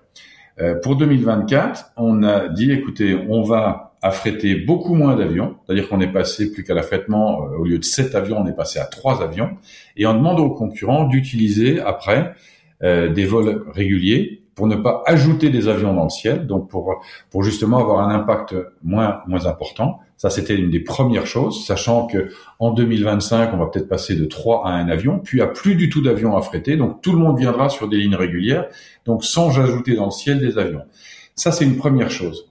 C'est un acte fort qui est contraignant quand tu es concurrent parce que tu dis ah ouais mais alors ça veut dire que il faut que je prenne un Paris Marrakech euh, et puis après, j'ai un bus qui va me transporter de Marrakech à Ouarzazate, donc c'est beaucoup plus contraignant qu'avoir un avion qui t'emmène directement dans le sud Maroc à Ouarzazate et où t'as plus qu'un bus à prendre pour aller dans le désert.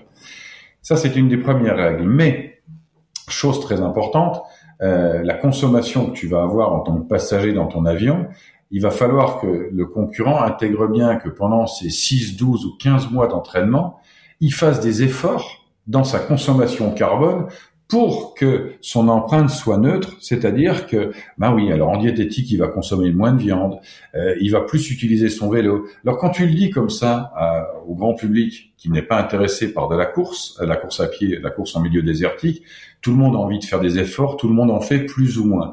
Mais quand tu rentres dans le trip marathon des sables, tu te dis, ok, j'ai un challenge euh, physique, mais j'ai aussi un challenge écologique à relever. Je peux pas me voiler la face. Je vais prendre un avion pour aller courir dans le désert. Ok, je peux soutenir une cause, je peux avoir toutes les raisons que je veux, mais il faut que mon impact carbone soit neutre à minima. Donc, pendant 12 ou 18 mois avant, je vais faire des efforts et je vais vraiment être un citoyen idéal pour justement compenser euh, ce carbone que je vais consommer.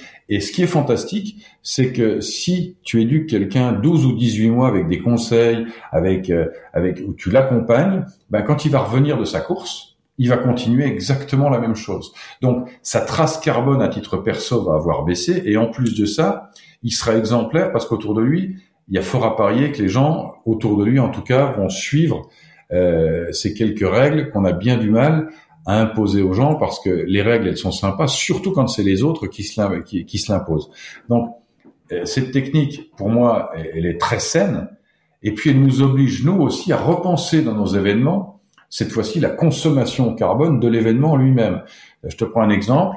On avait des pour alimenter nos relais radio, on avait des batteries au plomb euh, qu'on euh, qu'on chargeait traditionnellement. Aujourd'hui, on est passé en tout solaire.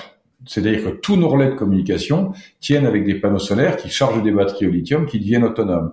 De la même façon, on s'arrache la tête pour calculer nos itinéraires, pour supprimer au maximum le nombre de 4x4 d'intervention sécurité, pour essayer de réduire le nombre de véhicules. Donc sur le marathon des sables légendaires, on va réduire de 30% le nombre de véhicules en année 1 et j'espère de encore de 20 à 30% en année 2.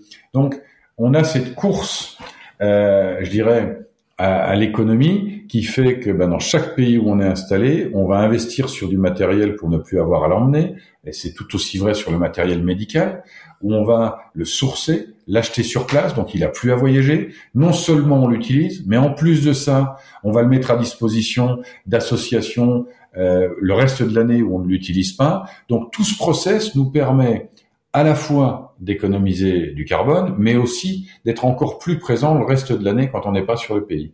Et pour nous, un des, un des enjeux absolus, la communauté marathon des sables a cette chance, c'est qu'elle est très soudée. Il y a aujourd'hui 25 000 personnes qui ont couru des marathons des sables. C'est des personnes que quand, quand tu leur donnes un conseil de consommation aussi bien sur leur diététique, sur leur habitude, euh, en se disant oui mais nous on le fait parce qu'on est marathonien des sables, ça fonctionne. Alors on en est qu'au début, mais on a sur les années à venir on, se doit d'être exemplaire. On se doit, on se doit de montrer que les courses dans le désert pour les coureurs, euh, c'est pas une course que tu fais tous les ans comme tu pourrais aller euh, faire passer tes vacances au ski. Euh, c'est quelque chose que tu planifies. Tu veux, tu peux le faire une fois tous les deux ans, tous les cinq ans, tous les dix ans. Mais psychologiquement, tu vas être, tu vas travailler différemment. Et là, on est vraiment en train de travailler sur ce sujet. Pour nous, c'est c'est vraiment le, le cœur de notre cible parce que on sent euh, que c'est super important pour les coureurs qui sont là, euh, qu'il faut qu'on soit décomplexé par rapport à ça. Alors oui, on va consommer un peu d'avion, mais en face de ça, on va mettre, euh, on, va finalement générer des qualités chez les uns et chez les autres qu'ils auront, n'auraient peut-être, qu'ils auraient peut-être mis, pardon, 10 ou 15 ans à avoir, tandis que là, c'est tout de suite parce que c'est dans le cadre de l'événement. C'est passionnant euh, tous ces sujets. Euh, je, je resterai encore t'écouter euh, longtemps parce que parce que j'avais encore quelques questions à te poser, mais il est déjà 16h19. Tu devais être attendu à 16h. Euh, c'est encore une question. On l'a fait. J'essaie d'être court. Le problème c'est pas toi, c'est moi. une question, j'arrive à faire et les auditeurs, je m'en excuse. Euh, vous pouvez aussi couper, déplacer le curseur, reprendre plus loin, mais à partir du moment où tu me demandes de parler euh, d'une de mes passions, j'ai bien du mal à faire court. Ah non, mais je crois que tout le monde se régale et euh, en général, mes auditeurs, euh, il y a plus de 70% qui écoutent tous les épisodes jusqu'au bout, donc il y a une grande partie qui est encore là. Et d'ailleurs, on les salue. je voudrais que, allez, une petite dernière. C'est pas forcément la question qui est la plus facile à répondre de façon euh, succincte, mais est-ce que tu as une petite anecdote comme ça à nous raconter, un petit truc qui s'est passé sur une course? Moi, j'appelle ça souvent le moment euh, what the fuck. C'est euh, le moment, tu sais, il s'est passé ça, t'aurais jamais dit qu'il allait se passer ça un jour sur sur l'une de tes courses. Est-ce qu'il y a quelque chose qui te vient en tête comme ça spontanément? Le problème, c'est que j'ai énormément d'anecdotes différentes des plus ou moins euh, amusantes et des plus ou moins émouvantes. Euh, alors moi, je sais, évidemment, mon cerveau est paramétré. Je repense euh, aux, dernières anecdotes. Ça remonte juste à il y a quelques semaines. Alors, c'est, au-delà des anecdotes, c'est des gens qui, pour moi, euh, forcent le respect où j'ai été surpris euh, moi-même par par la gentillesse ou par l'humanité de certaines personnes. Et je vais essayer de faire très court, mais t'en raconter pêle-mêle quelques-unes. Une qui va, va impliquer euh, nos docs, nos docs adorés chez Doc Ever qui font leur job.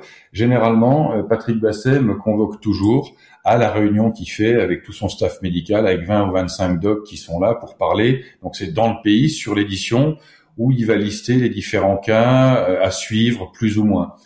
Et euh, la dernière fois, en, ça va être en Jordanie, je sais même plus si c'est en Jordanie, non, ça va être au Maroc. Au Maroc, je vais à cette réunion et j'adore ça parce que il parle, il parle de médecine, il parle d'intervention, mais il en parle de façon super simple, super claire que j'arrive à comprendre en n'étant pas, en n'étant pas médecin. Et là, il parle donc des cas à suivre plus spécifiquement parce que nos courses se veulent ouvertes. Euh, les docs ont les dossiers médicaux et sont capables de dire à tel concurrent, ben euh, on peut vous prendre ou on peut pas vous prendre. Et là, je suis surpris parce que il annonce qu'à l'intérieur des concurrents, il y a un concurrent euh, qui a une maladie grave, je préciserai pas laquelle, qu'il est en phase terminale, qu'il lui reste quelques semaines ou quelques mois à vivre, et qui pense que c'est intéressant qu'on le suive tout particulièrement. Et moi, en tant qu'organisateur, j'ai envie de hurler, j'ai envie de dire non, non, non, non, non, non, il faut pas, c'est complètement con d'avoir pris quelqu'un comme ça. Je comprends les raisons, mais le risque pour moi, c'est qu'il lui arrive un problème grave et définitif et qu'on se dise, ouais, mais c'est complètement fou de l'avoir accepté sur la course. Mais là, c'est le doc qui parle, il a les pleins pouvoirs, c'est comme dans un avion, hein, pour le, le, pilote, il est le seul maître à bord, et il a décidé que lui, il pensait qu'avec une assistance, enfin une surveillance ultra précise, il pouvait, il pouvait faire vivre cette aventure à ce concurrent. Et là, je t'avouerai que moi, je suis hyper mal à l'aise, et là, je suis pas... Euh, je suis pas bien parce que je me dis non, euh, il n'aurait pas fallu. Et donc, mais bon, c'est trop tard. Hein, le concurrent est là, tout le staff sait euh, qu'à chaque checkpoint, sans même que le concurrent se rende compte, il va être checké, on va le regarder différemment. Et ce concurrent, il fait toute la course, d'accord? Et quand il arrive, euh, quand il arrive pour sa médaille et qu'il me prend dans les bras, moi, j'ai pas une relation spécifique avec lui, plus qu'avec les autres. Il me prend dans les bras et, évidemment, il est en pleurs et il me dit, tu sais, pour moi, c'est pas une course comme les autres. Enfin, tu sais pas, mais pour moi, c'est une des plus belles choses de ma vie. Mais je connais son numéro de dossard et je t'avouerai que ça me met dans un niveau émotionnel qui là, même en t'en parlant, me pose souci. Tellement c'est puissant et tellement c'est fort. Tellement tu te dis, là, j'ai fait un truc. Alors j'ai, quand je dis j'ai fait un truc, nos équipes ont fait un truc de dingue. Et quand le gars te regarde, euh, tu, tu sens qu'il c'est de la magie. Et je l'ai croisé le lendemain et, et, il savait que je savais. Entre temps, il en avait parlé avec le doc et il me dit, tu sais, les quelques mois dont on me parlait deviendront des années parce que j'ai été capable de dominer mon cerveau et mon corps et on en reparlera et je te tiendrai au courant. Tu peux pas imaginer du bonheur que ça te fait d'entendre un truc pareil.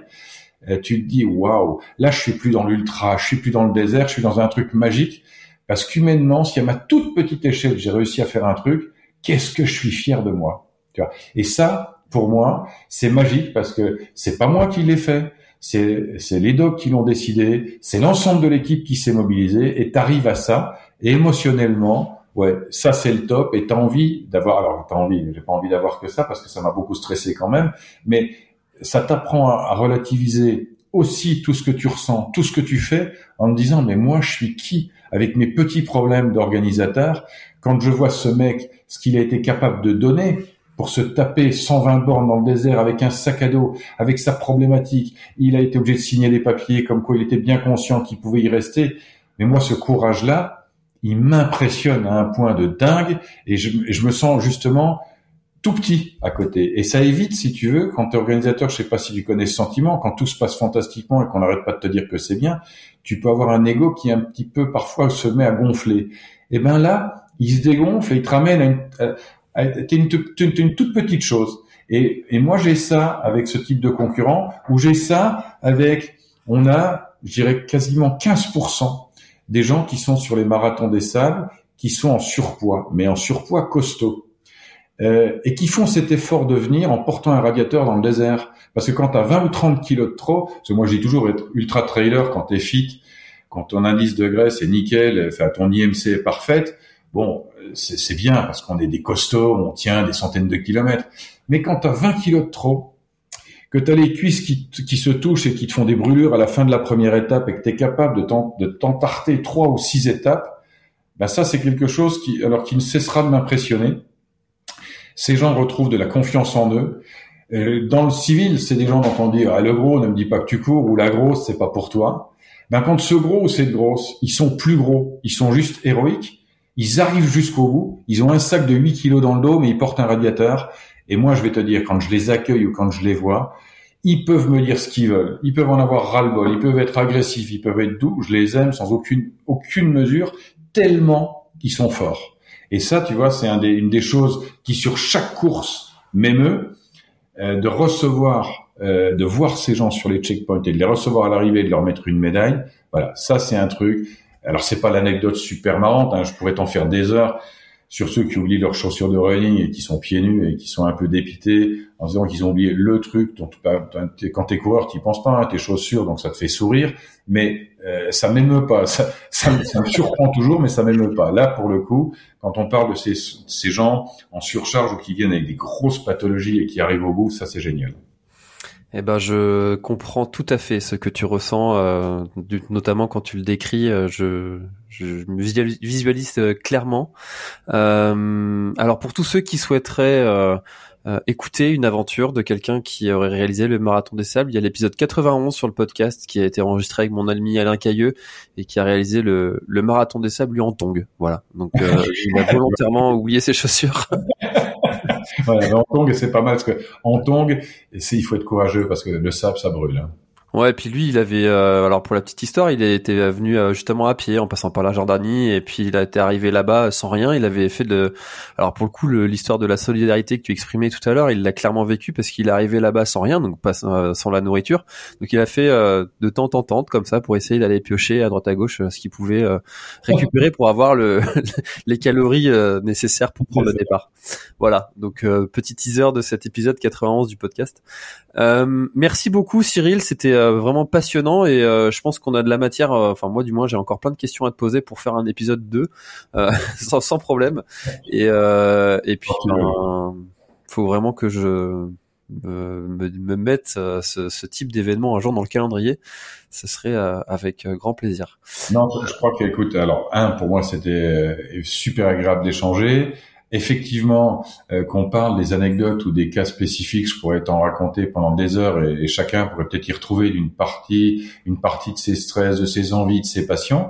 Donc, on pourra en reparler quand tu veux, mais effectivement, je ne saurais que trop te conseiller de regarder le planning, d'aller sur Internet et te dire, tiens, est-ce que je testerai pas pour voir si ce qu'il m'a raconté sur l'effet désert, je parle même pas de course à pied, je parle juste est-ce que le désert va pouvoir me faire cet effet sortir de ma coquille, euh, en tout cas encore plus que ce que tu sais déjà faire, parce que tu es déjà toi dans un job où, t'écoutes, euh, tu, tu, tu, apprends aux autres à, s'ouvrir à, toi. Euh, je pense que ça peut être super intéressant et que tu pourras me dire après, ah, finalement, t'as pas dit que des conneries lors du podcast qu'on a enregistré. Je, sais même pas quel jour on est. On est lundi. Lundi, voilà.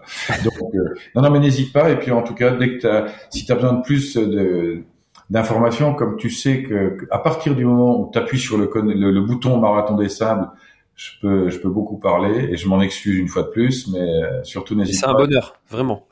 Euh, merci beaucoup Cyril d'avoir participé à cet épisode de l'instant outdoor et puis euh, chers auditeurs, j'espère que cet épisode vous a plu. Si c'est le cas, n'hésitez pas à le faire savoir autour de vous. Et puis si jamais vous participez à un des événements euh, que Cyril et son équipe organisent, bah, n'hésitez pas à venir raconter aussi votre histoire sur sur le podcast. Si vous avez une belle histoire à raconter, vous êtes les bienvenus ici. Peu importe votre niveau, je ne cherche pas que des athlètes élites, peu importe ça, m'intéresse. Merci beaucoup Cyril et, euh, à bientôt. Eh bien, très bientôt François. Merci à toi. Ciao, bye. Mom deserves the best, and there's no better place to shop for Mother's Day than Whole Foods Market. They're your destination for unbeatable savings, from premium gifts to show-stopping flowers and irresistible desserts. Start by saving 33% with Prime on all body care and candles. Then get a 15-stem bunch of tulips for just $9.99 each with Prime. Round out Mom's menu with festive rosé, irresistible berry chantilly cake, and more special treats. Come celebrate Mother's Day at Whole Foods Market. Voilà, l'épisode est terminé, j'espère qu'il t'a plu. Je t'invite à aller checker NAC, comme je t'en ai parlé au tout début de l'épisode, avec le code PlanetTrail, P-L-A-N-E-T-E-T-R-A-I-L. Tu auras moins 15% sur ta commande. Et moi, je te souhaite un très, très, très, très, très bon footing, très bon trajet. Bref, ce que tu es en train de faire, je te le souhaite un très bon. Allez, à bientôt dans un prochain épisode. Bye bye.